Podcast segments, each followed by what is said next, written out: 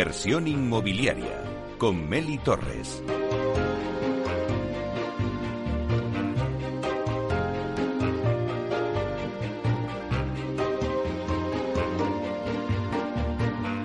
Hola, ¿qué tal? Muy buenos días y bienvenidos a Inversión Inmobiliaria. También los viernes, con debates especializados y entrevistas a los principales protagonistas del sector inmobiliario. Como siempre en nuestro programa lo que tratamos es de dar voz al sector a través de los micrófonos de Capital Radio. Y siempre además pegados con la actualidad, por lo que hoy os vamos a invitar a escuchar en nuestra sección La voz del CEO la entrevista a Julián Salcedo, que es presidente en Foro de Economistas Inmobiliarios y también es socio director de Cefire, que es consultoría, estrategia, formación y real estate. Bueno, pues en esta entrevista os vamos a dar, vamos, lo que vamos a hacer es un repaso por todo el sector inmobiliario al calor un poco de las últimas noticias que han surgido, eh, bueno, en esta semana y ya llevan surgiendo también en semanas anteriores sobre otra materia. Pero sobre todo vamos a tratar pues la, ley de vivienda, el alquiler, bueno, pues todo el tema de la industrialización, la sostenibilidad, la digitalización, todo lo que está rodeando ahora mismo al sector inmobiliario. Todo esto lo vamos a, a tratar de 12 a 1 en directo desde Capital Radio y luego también lo podréis escuchar en los podcasts en nuestra página web capitalradio.es.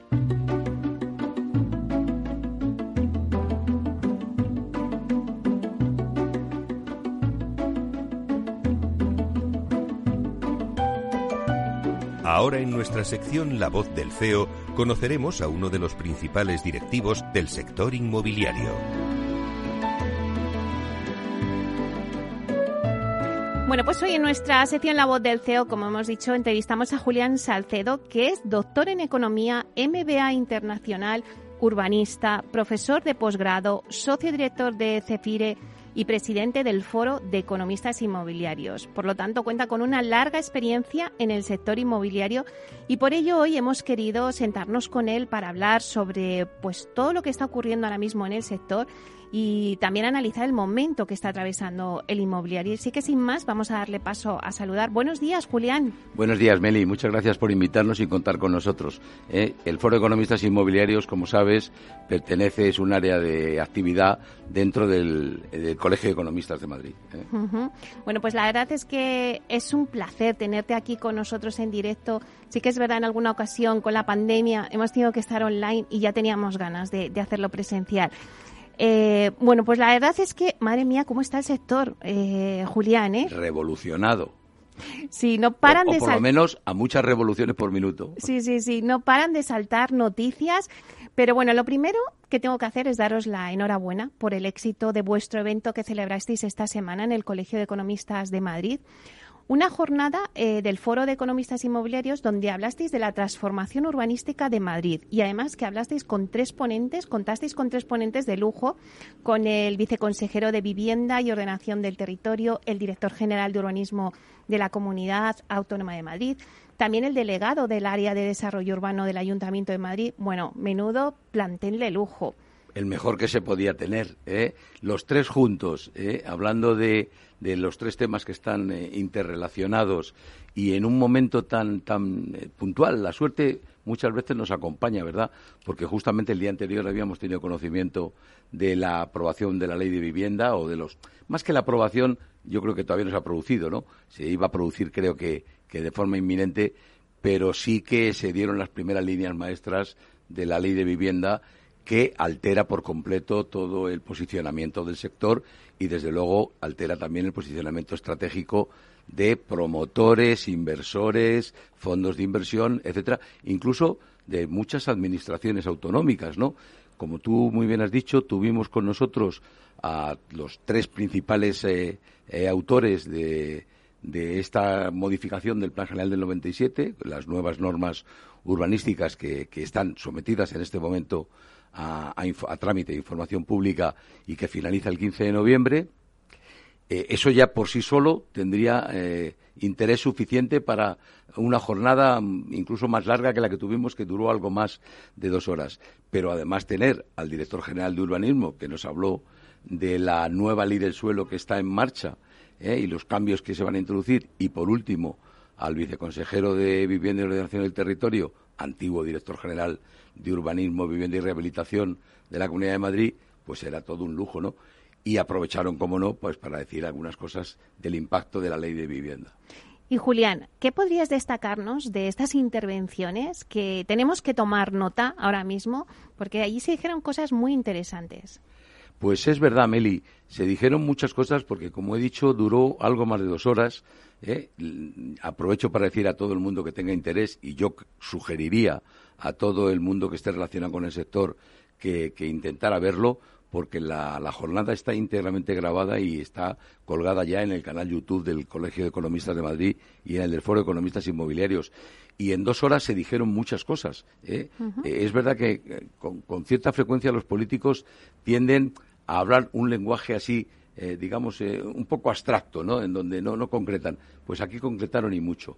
Mira, voy a dividirlo justamente en las intervenciones de los tres ponentes y solo los aspectos más importantes. Para que os hagáis una idea de la dimensión, yo en la presentación que preparé, que también está disponible para el que la quiera, eh, en cuanto a la modificación del Plan General de Madrid del 97, de 1997, esta redacción de nuevas normas urbanísticas que tienen solo 800 y pico páginas, no sé si habrá alguien dispuesto a leérselas. Yo, por ejemplo, soy uno de los que se los ha leído, pero bueno, ¿eh? creo que el autor, Mariano Fuentes, también. ¿eh? Pero bueno, bueno, pues te decía, Voy a centrarme primero en esas que me parecen muy importantes y solo hacen referencia a los aspectos municipales. Después me voy a referir a los aspectos de la comunidad eh, autonómica, la Autónoma de Madrid, que es la ley del suelo, y finalmente el aspecto más amplio, que es el que abarca el viceconsejero. Pues mira, eh, simplemente de las normas urbanísticas, a modo de ejemplo, eh, yo me permití poner una, una slide, una transparencia con aquellos 20 puntos que consideré más significativos. Pues me quedé corto. ¿eh? El concejal, el, responsable del área de desarrollo urbano, todavía dio muchos más. Pero hubo algo que me gustó muchísimo, y es que él eh, dividió, eh, digamos, ese compendio de las nuevas normas urbanísticas en, siete bloques distintos que los denominó palancas, ¿verdad? Y él, para que os hagáis una idea, a la primera palanca la denominó conseguir la mejor que Madrid sea la mejor ciudad para vivir, ¿no? Y, en ese sentido, eh, pues empezó hablándonos como, por ejemplo, aspectos que nos han importado tanto durante la pandemia, que nos han dejado marcados, yo creo que de por vida, ¿no? Y es el estar encerrados. Él lo que quiere, o lo que quieren estas normas urbanísticas, es salir al exterior, que, que, que los ciudadanos, que las personas tengamos también posibilidad de vivir en el exterior. Y para eso han tomado unas decisiones que son importantísimas. Por ejemplo, que se construyan terrazas en las viviendas, tanto nuevas, las de nueva construcción, como en las ya existentes. Y claro, para incentivar que eso ocurra, lo que han decidido es que no computen como edificabilidad. Claro, yo que he sido eh, responsable durante muchísimos años en algo que no era una promotora inmobiliaria, como era Mafro Inmuebles, ¿verdad? Pero que sí que también tuvimos un desarrollo inmobiliario promotor residencial importante, esto es fundamental, porque cuando nos preguntamos ¿y por qué la gente, los promotores, hacen terrazas tan pequeñas o no hacen terrazas? Hmm. Porque lo que quiere la gente es espacio útil dentro. Como cada vez los pisos tienen una superficie más reducida, un pisito de 90 metros cuadrados construidos, a lo mejor solo son 65 o 70 metros cuadrados útiles, la gente, por lo general, hasta que llegó la pandemia, prefería vivir, tener espacio interior donde moverse, donde alojar los hijos si es una familia grande o donde poder ver la televisión. Y cuando llegó la pandemia nos dimos cuenta que solo teníamos una terraza para asomarnos y durante un montón de tiempo, más de varios meses, ¿no? Eh, claro, ¿por qué no hacían terrazas los promotores o terrazas más grandes? Porque computaban edificabilidad, dependiendo de sus características de la terraza, si estaban cerradas por uno, dos, tres o cuatro puntos, computaban hasta el 50% de edificabilidad. Y el promotor normalmente tendía a decidir que entre 50, eh, entre un metro cuadrado de terraza que computaba medio metro o hacer un metro cuadrado interior, la gente preferiría tener un metro más de superficie habitable, ¿no? Esto ha cambiado, pero la solución es magnífica. Si ahora ya no computa, nadie tiene excusa para no hacer terrazas, ¿verdad? Un punto eh, importante. Perdón, eso me pareció muy, muy, muy, muy significativo, ¿no? Pero no solamente eran terrazas, por ejemplo, habló de facilitar construcciones, salientes, vuelos de fachada, eh, balcones, tendederos, construcciones ligeras desmontables, soportables, eh, soportales, incluso de que se pudieran poner persianas en los miradores, que a alguien le podrá sorprender, pero la normativa urbanística vigente hasta ahora no permite legalmente poner persianas en los balcones. Luego todos vamos por la calle y vemos que todos los balcones tienen persiana, hmm. pero no es legal, ¿verdad? Bueno, pues lo va a permitir, ¿no? Tampoco van a computar los trasteros que se ubiquen en planta baja como edificabilidad.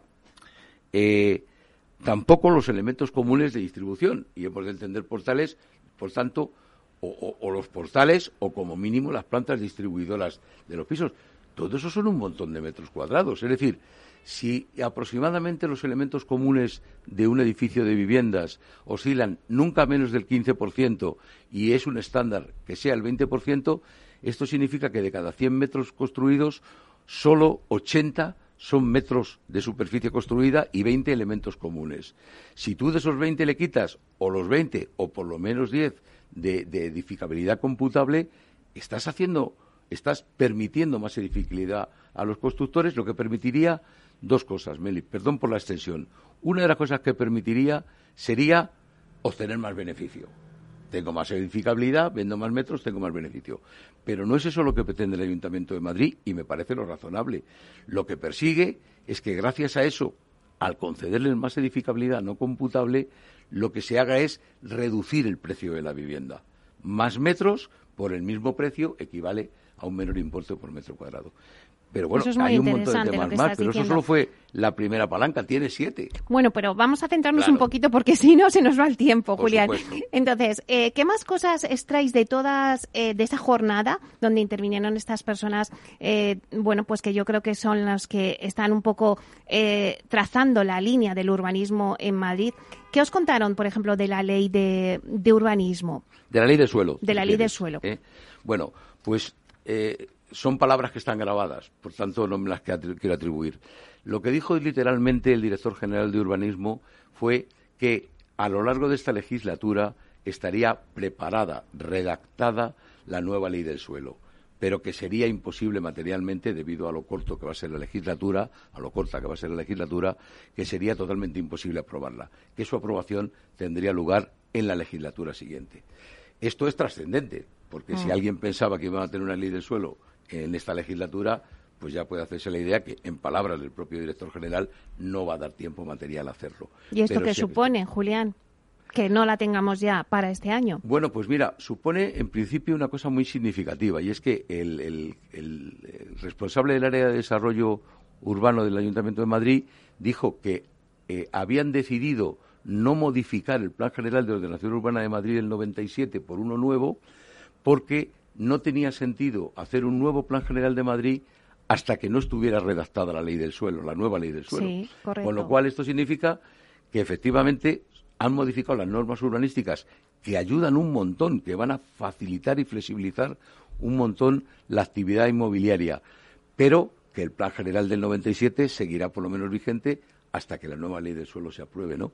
Dijo también cosas mucho más importantes eh, el director general eh, del suelo de la comunidad, ¿no? Por ejemplo, entre ellas, eh, eh, él habló que en suelo urbano, que, es el que más nos interesa porque es el más hmm. rápido para construir, por ejemplo, viviendas, pues que se propone hacer una modificación de tal forma que se ajusten las cargas para mejorar la competitividad, atraer la inversión y conseguir que se produzca un equilibrio entre beneficio y cargas para el promotor.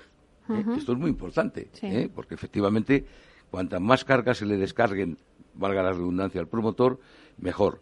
También eh, reconoció que la ley del suelo de la Comunidad de Madrid, la actual ley del suelo, incluso la modificación que se efectuó en el año 2020, no se ajustaba exactamente a la ley del suelo estatal. Y el segundo objetivo que tienen en la nueva ley del suelo es que se ajuste a la ley del suelo estatal, ¿no? También quieren reducir los plazos de tramitación van a hacer posibles las transformaciones, de, las transferencias, perdón, de aprovechamientos urbanísticos, que era una petición generalizada por el sector. Van a eliminar eh, eh, la, eh, la, evaluación ambiental estratégica en los estudios de detalle y en los pequeños planes especiales, porque consideran que puesto que ya se hace previamente un estudio de impacto ambiental, no tiene sentido pedir además adicionalmente un estudio de eh, eh, perdón un estudio ambiental estratégico, lo cual él mismo estimó que podría reducir el plazo de tramitación entre ocho y seis meses. todo esto para los promotores es vital, ¿no? Porque además se convierte en dinero, ¿no? Eh, claro, mientras que tienen parada la licencia solicitada eh, hasta conseguir todos los estudios y la licencia, pues están pagando intereses, ¿no?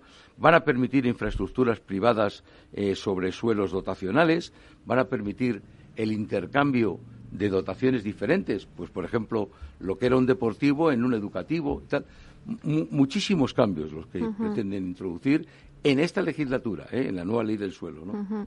Sí, lo que más me sorprende de todas las cosas que nos has comentado es que, bueno, pues que al final esa ley del suelo no se aprobará en esta legislatura finalmente y vamos a tener que esperar y ello también supone el que pues tampoco se hagan las modificaciones del Plan General de Ordenación Urbana. Claro, es que esta legislatura, eh, como ya sabemos por las circunstancias que se produjeron, es muy corta, va a durar dos añitos, ¿no?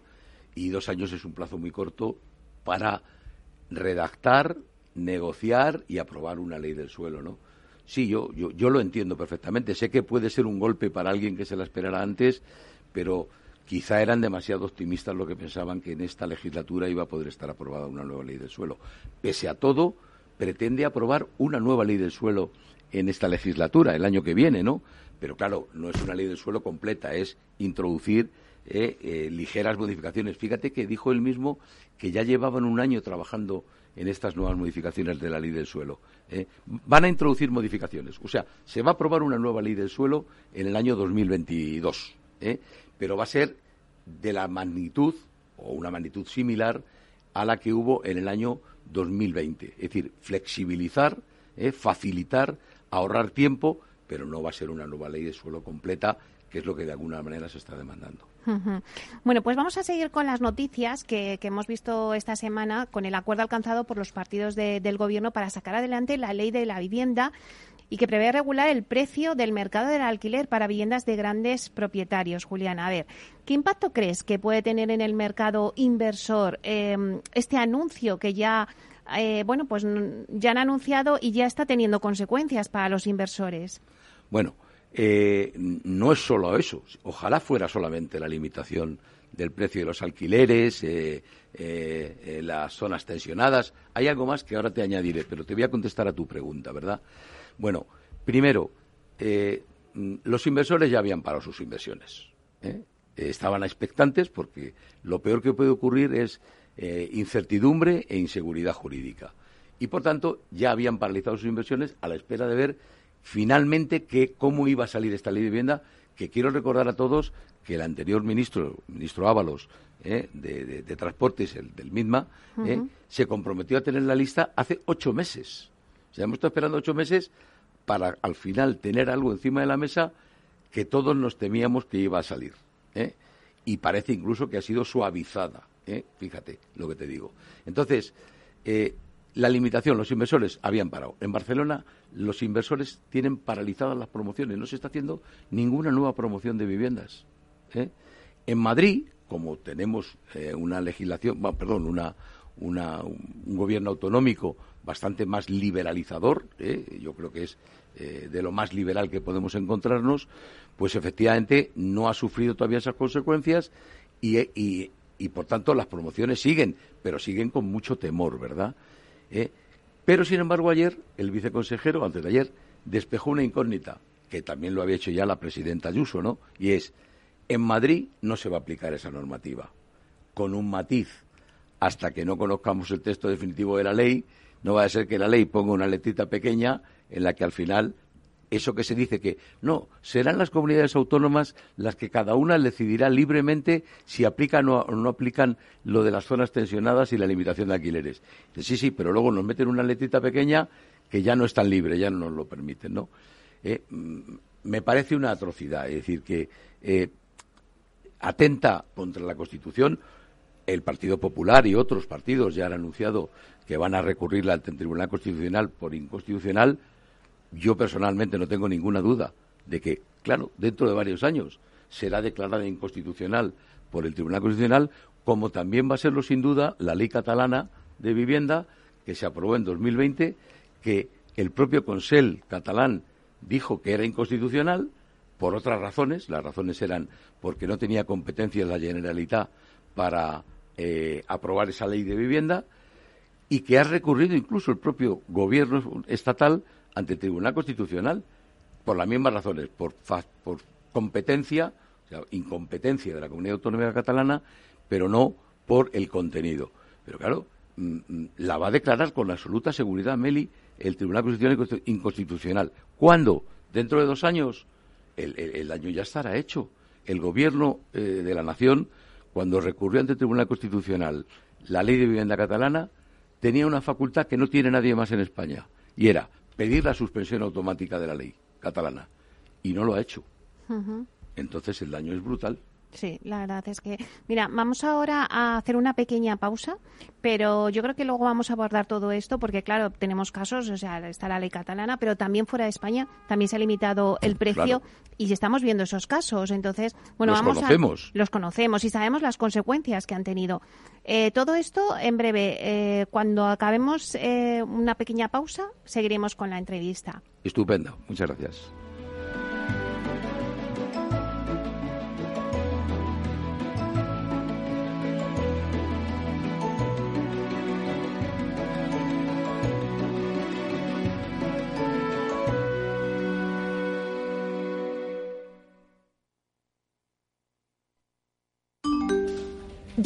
A este webinar.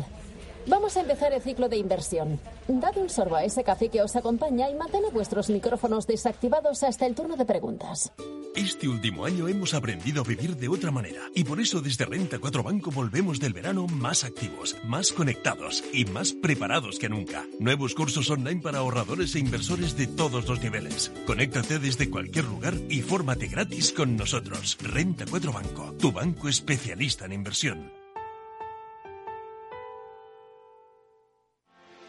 ¿Quieres anunciar tu negocio en la radio?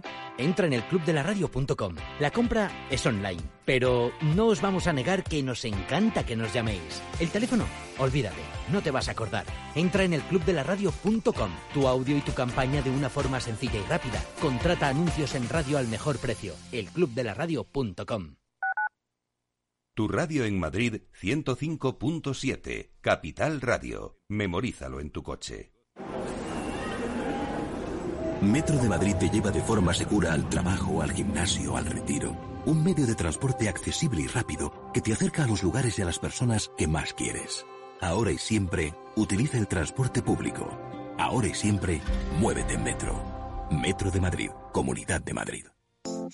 Horno San Onofre. Somos pasteleros y eso nos gusta. Utilizamos materias primas que nos hacen disfrutar y elaboramos todos nuestros productos de forma artesanal, sin sucedáneos, ni margarinas, ni grasas trans. Sabemos que las cosas buenas son importantes. Con el hashtag buscamos gente dulce. Horno San Onofre, calle San Onofre 3, teléfono 91 532 9060 y calle Hernani 7, teléfono 91 554 3396. También nos encontrarás en el mercado de San Miguel 3 www.pasteleriasanonofre.com. Metro de Madrid te lleva de forma segura al trabajo, al gimnasio, al retiro. Un medio de transporte accesible y rápido que te acerca a los lugares y a las personas que más quieres. Ahora y siempre, utiliza el transporte público.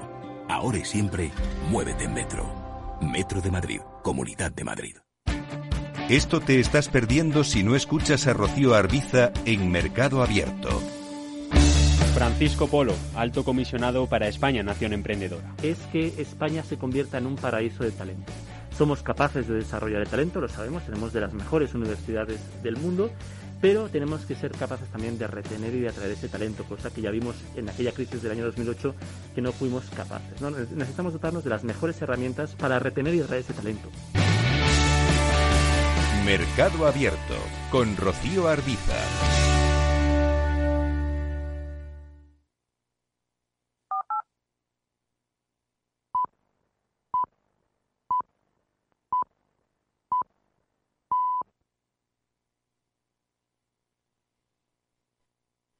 Inversión inmobiliaria con Meli Torres. En Inversión Inmobiliaria, La Voz del CEO, una charla entre amigos para darnos las claves del sector y la evolución empresarial de sus compañías. Bueno, pues seguimos con nuestra entrevista en La Voz del CEO con Julián Salcedo, que es presidente de Enforo de Economistas Inmobiliarios. La verdad es que es una entrevista muy interesante porque nos está dando todas las pinceladas de lo que está pasando ahora mismo en el sector inmobiliario. Eh, nos habíamos quedado, Julián, que estábamos hablando sobre, eh, bueno, pues la ley de vivienda, todo esto que ha montado ahora mismo, ese anuncio del gobierno eh, de la limitación de los precios en los alquileres, todo el mundo habla de lo mismo. Pero bueno, la verdad es que sí que es verdad que hace un año que ya también se eh, hizo un control de precios en Cataluña. Tenemos el ejemplo de Cataluña, tenemos el ejemplo de en otros países cómo ha funcionado este control de precios. Entonces, lo que no entiendo muy bien, que, seguro que nos puedes explicar eh, a los oyentes, es por qué piensa el Gobierno que va a funcionar en España viendo los ejemplos que tenemos ya en, en España, en Cataluña y también fuera. Bueno, primero voy a intentar ser más breve y menos didáctico, que así me lo has pedido con mucha razón, ¿no? Eh, verás, primero, el gobierno no piensa que va a funcionar. No, no, lo piensa. Esto es una medida de carácter político que le pide su socio de gobierno, en este caso Unidas Podemos, probablemente hmm. también eh, en Común Podem de Cataluña, eh, porque si no es que dejaría desnudo, digamos, eh, al gobierno catalán. Si el gobierno catalán aprueba una ley de vivienda y ahora resulta que el gobierno hace otra distinta, pues se, se le acaba de tumbar. Sabemos que no ha funcionado. En Berlín los precios han subido más del 40%. ¿eh? Y en Berlín estamos hablando de que más del 50% de las viviendas están destinadas al alquiler y durante muchísimos años han tenido un precio estable. Y de repente los propios berlineses, que sabéis que la llaman la ciudad-estado, ¿no? se han dado cuenta de que los alquileres también han subido de una forma desproporcionada, ya te digo, hasta un 40%. Otro ejemplo lo tenemos en París, en la Défense, y estoy hablando de fuera de España. es verdad que la Défense es un barrio de los más eh, chic de, París, ¿no? Pero también se han disparado. Pero es que también ha ocurrido en Copenhague y en Ámsterdam, por, hablar de sitios de fuera. Y en Barcelona, ya sabemos que efectivamente dicen, no, hombre, ha tenido, han tenido un impacto positivo. Sí, sí, e, es verdad en los municipios muy pequeños. Pero si es que no nos estamos quejando en los municipios muy pequeños, en los municipios muy pequeños hay muy poca oferta, muy poca demanda y unos precios totalmente asequibles. Estamos hablando en las ciudades de más de 50.000 habitantes y sobre todo estamos hablando en las ciudades o, digamos megaciudades, como es el caso de Madrid o Barcelona. Aquí es el problema. Y ayer explicó una teoría el viceconsejero que es muy fácil de entender. Lo llamó la teoría del huevo frito, ¿no? La yema y la clara. ¿Cómo se extiende? En el momento en que los precios en el centro de la ciudad suben, suben, suben y suben, se va desplazando hacia el exterior. ¿eh? Y al final terminan subiendo en el último barrio que tenemos más alejado de Madrid, en Villaverde, por poner un ejemplo, donde los precios todavía eran asequibles. ¿no? Entonces, no va a funcionar con absoluta seguridad, pero, y, ya termino. Fíjate, no va a funcionar por una razón. El precio no lo fija el mercado. El precio lo fija básicamente la rentabilidad mínima que está dispuesto a admitir, a adquirir un propietario Vamos a empezar en individual. Si los propietarios individuales tienen más del 90% de las viviendas en alquiler, los, los, eso que llaman grandes fondos, fondos buitres y no sé cuántas cosas más, poseen apenas el 8% del total de las viviendas en arrendamiento. Luego somos los particulares los que estamos abasteciendo ese mercado. ¿eh? Y entonces, ¿qué va a ocurrir con los propietarios? Van a coger miedo. Ya han cogido miedo. Entonces, eh, si les impiden subir los precios, lo tendrá muy claro. Quito del mercado vivienda y se acabó. Y luego dicen, bueno, pero fijaros, para que no tengan esa tentación, les vamos a penalizar con el 150%, un recargo del 150% del IBI. Pero si una vivienda de 200.000 euros paga 400 euros al año de IBI, ¿qué, le vas a penalizar? ¿Con 200 euros? ¿Eso le va a penalizar como para poner su vivienda? Lo saben, desgraciadamente lo saben, saben el daño que ha hecho en estas ciudades ¿eh?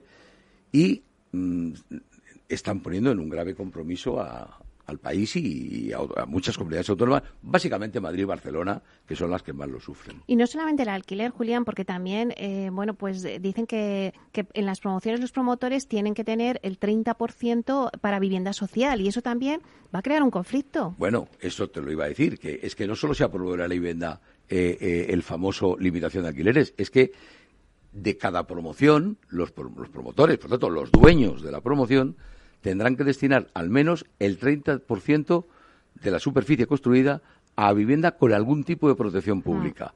Y de ese 30%, la mitad, al menos, a viviendas asequibles. es que los números, ¿cómo salen ahí? No, si no salen.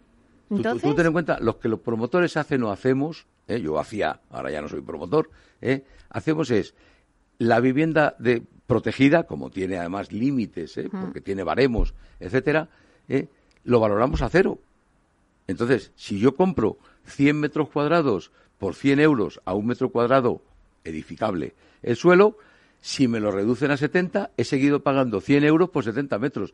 He comprado no a un euro, a un euro 25, digamos, por decirlo así, de forma redondeada. Es imposible, los números no saldrán. Conclusión, se paralizarán las promociones. Ya se ha hecho en Barcelona. Bueno, vamos a seguir con la actualidad. El Gobierno aprobó la normativa que regula los planes de ayuda contemplados en el plan de recuperación con una inversión de 6.800 millones. Eh, pues para, están aprobados para la recuperación, transformación y resiliencia para la rehabilitación de viviendas y regeneración urbana, incluidos edificios públicos, además. Yo me pregunto, ¿serán suficientes eh, estos fondos para lograr los objetivos que se ha fijado el Ministerio de Transporte y Movilidad Urbana? Pero mira, si el Ministerio se ha planteado un objetivo de 20.000 viviendas. o sea, ya lo respondes tú sola. Los 6.820 millones eh, que a ti te chocaba porque has oído que, que, incluso la propia ministra actual maneja cifras de 5.520, claro, pero es que los 6.820 incluyen 1.000 millones de rehabilitación de edificios públicos, 300 de no sé qué tal.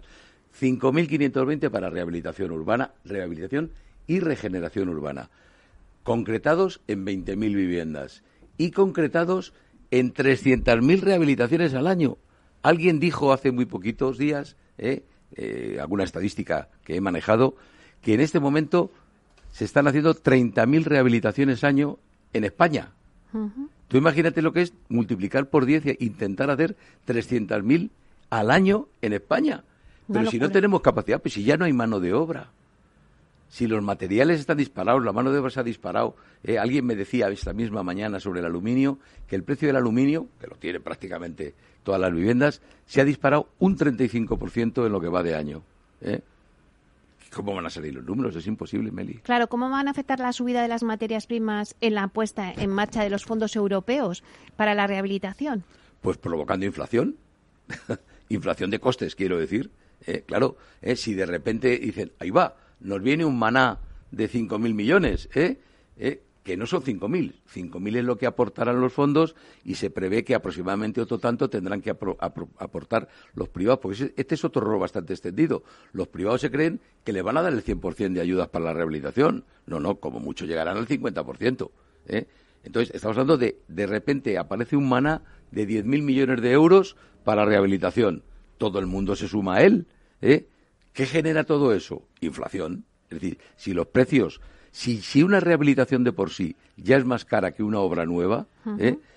de repente multiplicar por 10 el volumen de rehabilitaciones sin tener mano de obra especializada suficiente, sin tener materias primas, etcétera, pues ¿qué va a provocar? Uno, inflación de costes, subida. Que la rehabilitación salga más cara. Y segundo, que se tarde mucho más tiempo en hacerlas. Imposible. O sea, imposible. No se podrán hacer 300.000 rehabilitaciones en España, aunque las den gratis. Claro, entonces todo el sector... No tenemos capacidad. Claro, pero todo el sector que está esperando como agua de mayo los fondos europeos, pues no sé si van a dar ese impulso al sector inmobiliario que se espera finalmente. Bueno, eh, primero, ya se sabe que ese, ese impulso realmente el que lo tiene que acometer son las comunidades autónomas y ayuntamientos, porque el gobierno central va a delegar en ellas, pero todas las comunidades autónomas, por lo menos las que no son del Partido Socialista o de Unidas Podemos, dicen, pero claro, si nos dicen ellos cómo tenemos que gastarlo, ¿qué margen de maniobra tenemos nosotros? Hmm. Pues eso es una realidad. Es decir, yo, mira, nosotros vamos a dar una conferencia muy prontito sobre los, eh, una guía sobre fondos europeos que ha publicado el Colegio de Economistas de Madrid y un compañero fantástico, José María Aznar, ¿no? Eh, claro, pero es que solo damos generalidades. No somos capaces de decir cómo se va a concretar. Nadie es capaz de decir cómo se va a concretar. Ni las propias comunidades autónomas, que son las que van a tener que, digamos, conceder las ayudas, ¿no? ¿Eh? Pues es imposible. Sí. Y decían que iba a empezar en 2021 y estamos, eh, hoy es 7 de octubre, ¿no? si 2021 ha terminado. Bueno, la verdad es que hay muchas incógnitas todavía que resolver en muchos aspectos. Eh, pero sí que es verdad que también uno de los, de los retos que tiene el sector inmobiliario, eh, pues es eh, lo que lo has dicho antes, es que la falta de mano de obra cualificada en el sector y también el coste de las materias primas. Al final, em, ¿la industrialización es la solución a este problema que tenemos de la falta de mano de obra y de una subida de los costes? Sí, vamos a ver el sector inmobiliario o el sector de la construcción, que es el que contribuye a hacer las viviendas, eh, es un sector que está o estaba eh, mayoritariamente anclado en el pasado. Todo era tradicional. Hemos visto como cuando se quisieron sustituir los tabiques de separación interiores por pladur, hmm. esto ya hace un montón de años, la gente dirá, no, no, a mí el pladur no me gusta, que es que se pasan todos los ruidos y no tiene aguante. ¿eh? Luego con las fachadas, ah, no, no, no, a mí me gusta una fachada de ladrillo visto, yo no quiero una fachada de muro prefabricado. Pero si en todos los países adelantados del mundo, digamos Estados Unidos, allí son más las casas de madera y funcionan perfecto, o en Canadá, perfectamente. Pero te vas a Australia, ¿eh? y en Australia, en Sydney en concreto, que avanza también a una velocidad de vértigo la, la, la, construcción de nuevos edificios, de nuevas viviendas, ¿eh? la mayoría es industrializada. Y luego, en nuestro caso, la mayoría de, eh, digamos, de la construcción es de tipo tradicional. Cimentación, estructura, eh, eh, soporte, y sin embargo te vas a otros sitios del mundo y la mayor parte es eh, metalizada, construcción metalizada. Si tú no la ves, si, si, eso está por dentro, con que tenga la resistencia suficiente, las torres gemelas se hundieron, claro, se hundieron por un ataque terrorista, ¿no? Pero todo era metalizado y mm. fue el metal el que no resistió, como tampoco resistiría el cemento o el hormigón, ¿no? Sí, hay que industrializar. Ese no solamente es el futuro, es una obligación. No podemos tardar 20 o 24 meses en terminar una, vivienda y entregarla a sus compradores. Entre lo que tarda en construirse y entre lo que tarda en concederse la licencia. El esfuerzo tiene que venir de todas partes. De la Administración agilizar los trámites y de los promotores de ponerse al día. Hablan mucho de digitalización. Para ellos, el equivalente de la digitalización es la industrialización.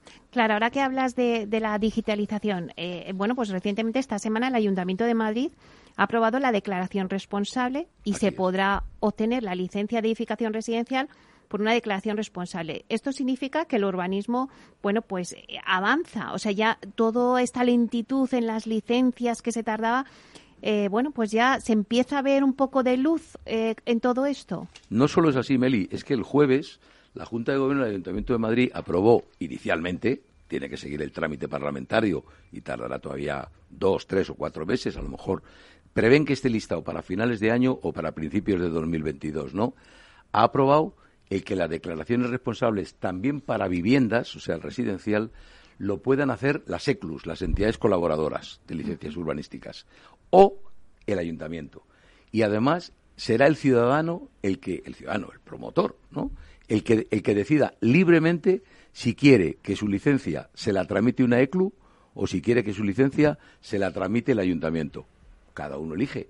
Y al final la competencia es buena, Meli, porque si el ayuntamiento sigue con su norma habitual de tardar seis, ocho, diez, doce meses en concederte una licencia eh, y las ECLUS te las consiguen eh, en dos días, eh, pues la cosa está clara, ¿verdad? Todo el mundo se va a ir a las ECLUS. Pues es, lo que va a ocurrir. ¿eh? Bueno, pues por esa parte por lo menos avanzamos un poquito más. Hay otra de los temas que está enquistado ahí, Julián, en el sector inmobiliario, que es el reto del acceso a la vivienda para ciertos colectivos como son los jóvenes.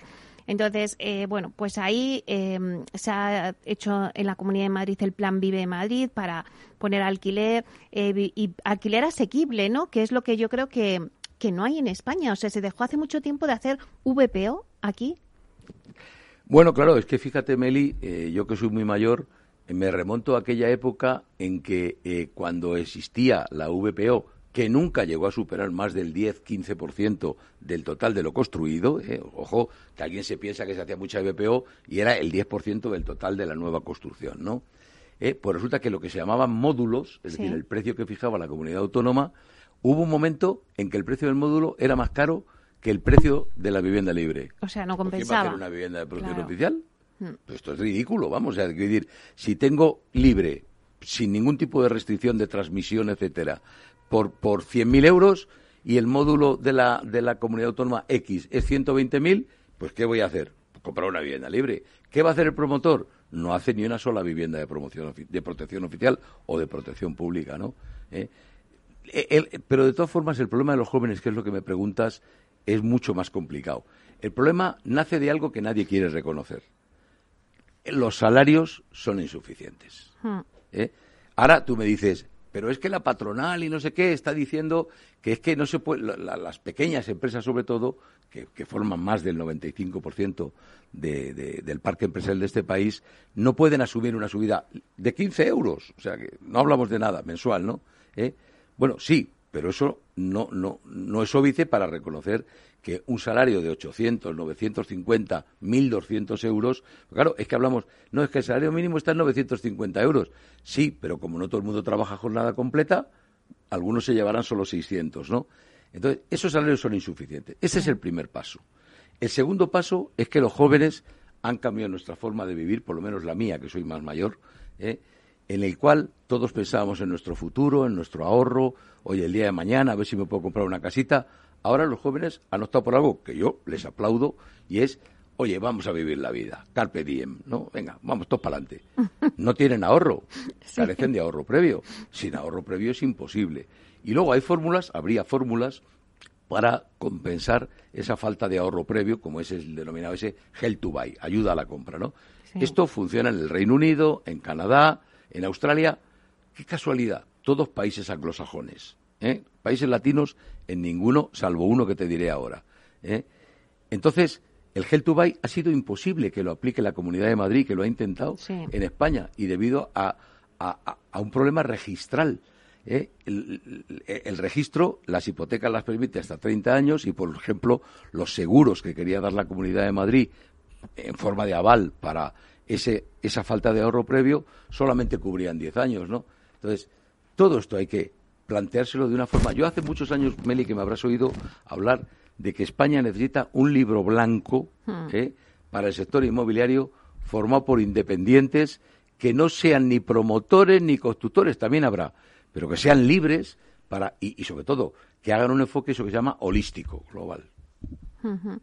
Bueno, la verdad es que todo lo que estás contando eh, es súper interesante porque eh, cuando hablábamos de, vivienda asequible, eh, el objetivo en España es construir 20.000 viviendas para alquiler asequible.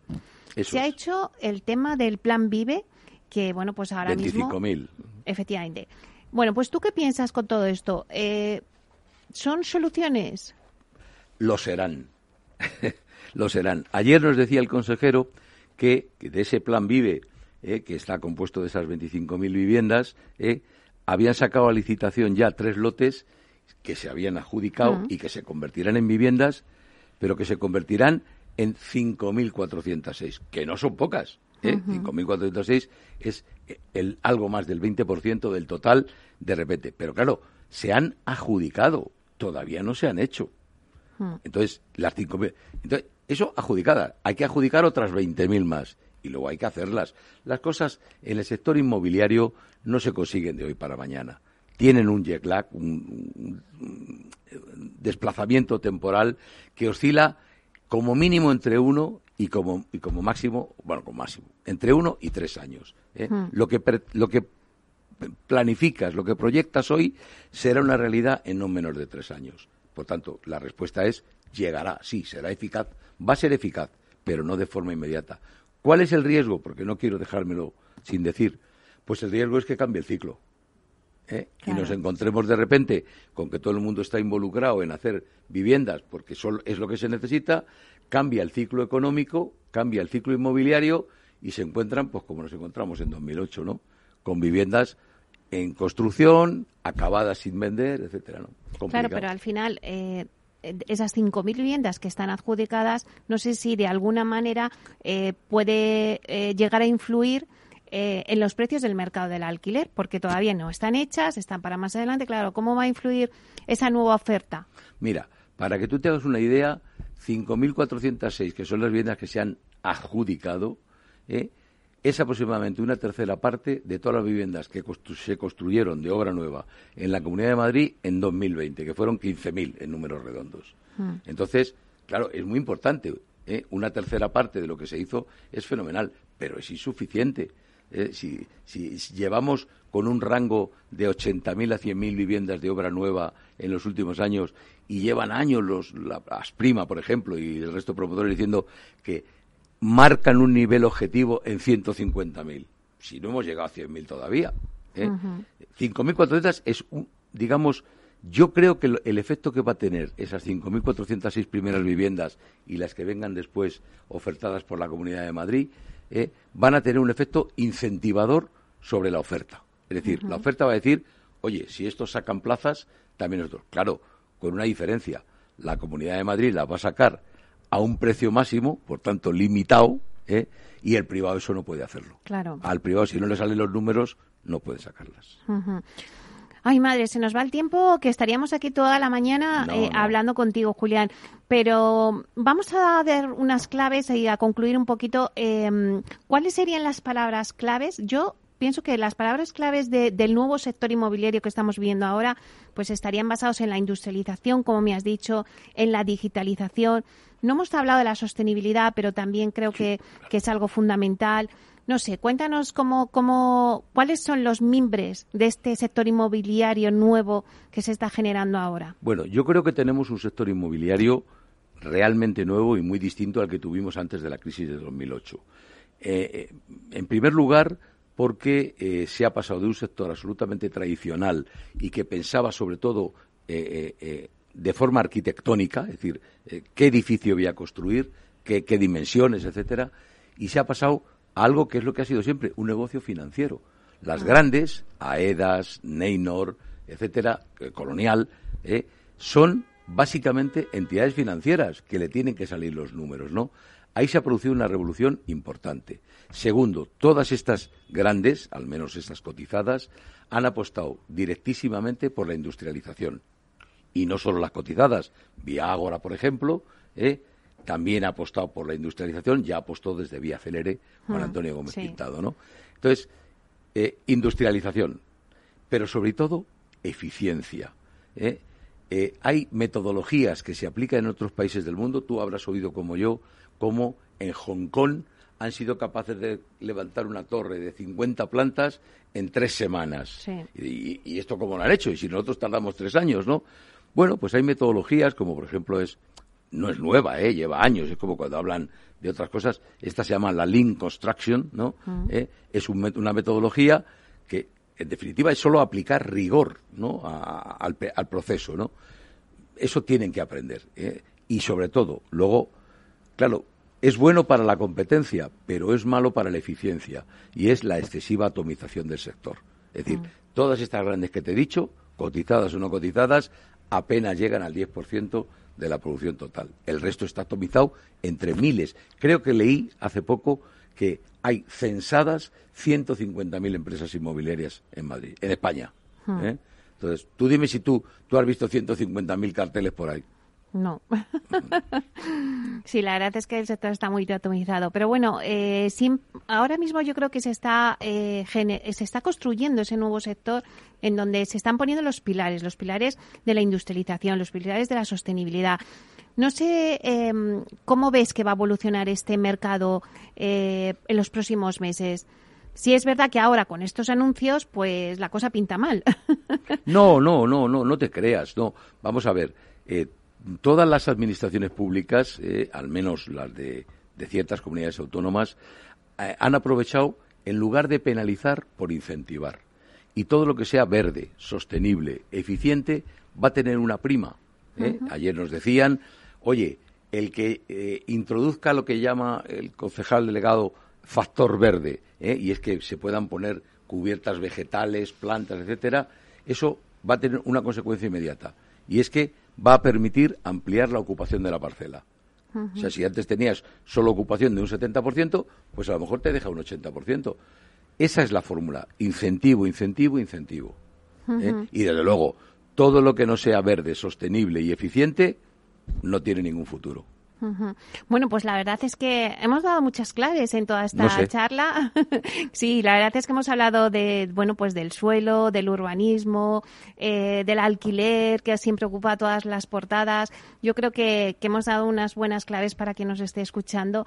Así que ya se nos echa el tiempo encima, pero muchísimas gracias, Julián, por estar aquí compartir. Nos faltan horas contigo. No, ni mucho menos, no, no. Yo, pero déjame que dé una clave muy importante yo creo que es muy importante que los que tenemos de alguna manera una cierta relevancia o, presencia pública transmitamos a la población en general.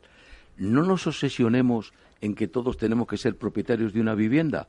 ¿eh? Y yo creo que está muy bien, yo la tengo, ¿eh? y no, no me arrepiento. Pero es que no todo el mundo puede tenerla. Entonces, si se convierte en una obsesión, pues esto es lo peor que nos puede ocurrir porque nos va a frustrar. Entonces, encontremos un sitio para vivir decente, quiero decir decente en el sentido digno, ¿no? ¿Eh? Y no más. yo mandaría ese mensaje a la población en general. No, es que no me puedo emancipar porque no puedo comprar una vivienda. Bueno, pues hay otras fórmulas. De hecho, las dos fórmulas que se van a introducir, ya se han introducido en estas nuevas normas urbanísticas, es la autorización del cohousing y del co-living. O ellos, decía el concejal que no quiere hablar en inglés y lo llama vivienda o residencia compartida, ¿no? Bueno, pues vale, co-living y co-housing. Que son estas nuevas fórmulas, estas alternativas que hay, que, que, también ahora se han incluido en la normativa y que también yo creo que van, van a dar mucho que hablar durante todos estos años. Es el futuro, para los jóvenes por lo menos. Pues muchísimas gracias. Julián Salcedo es eh, presidente del Foro de Economistas Inmobiliarios. Muchas gracias, Julián, por estar aquí y compartir este espacio con nosotros. Muchas gracias a ti por darme la oportunidad. Bueno, y a ustedes, señoras y señores que nos escuchan al otro lado de las ondas, gracias por estar aquí en Inversión Inmobiliaria también los viernes. Gracias también de parte del equipo que hace posible este espacio, de Félix Franco y de, eh, bueno, pues quien les habla, Meli Torres. Les esperamos la próxima semana, el jueves también y el viernes, aquí en Inversión Inmobiliaria. Hasta entonces, que sean felices.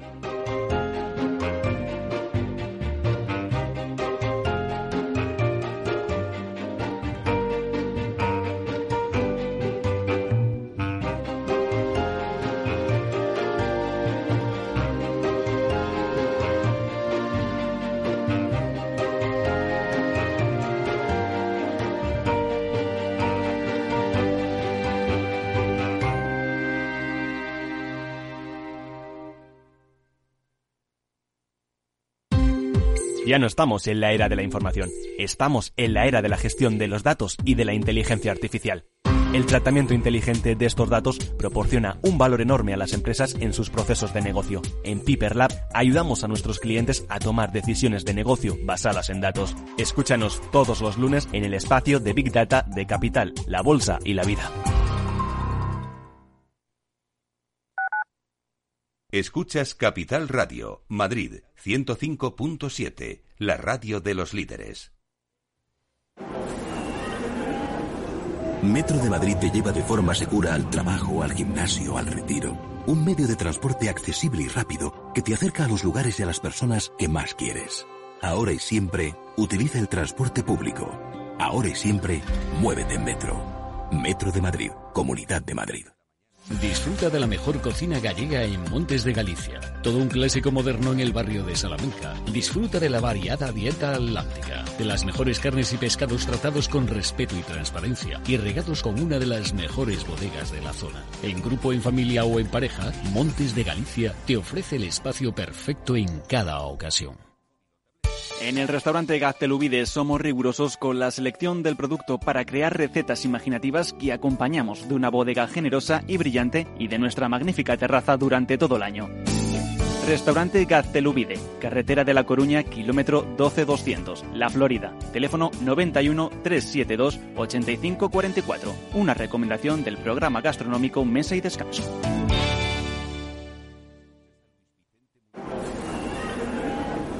Metro de Madrid te lleva de forma segura al trabajo, al gimnasio, al retiro. Un medio de transporte accesible y rápido que te acerca a los lugares y a las personas que más quieres. Ahora y siempre, utiliza el transporte público. Ahora y siempre, muévete en Metro. Metro de Madrid, Comunidad de Madrid. Si eres empresario, emprendedor, autónomo, dueño de un negocio, Este es tu sitio. Negocios de carne y hueso 360. De lunes a viernes a las 3 y media de la tarde en Capital Radio. Con Mariló Sánchez Fuentes.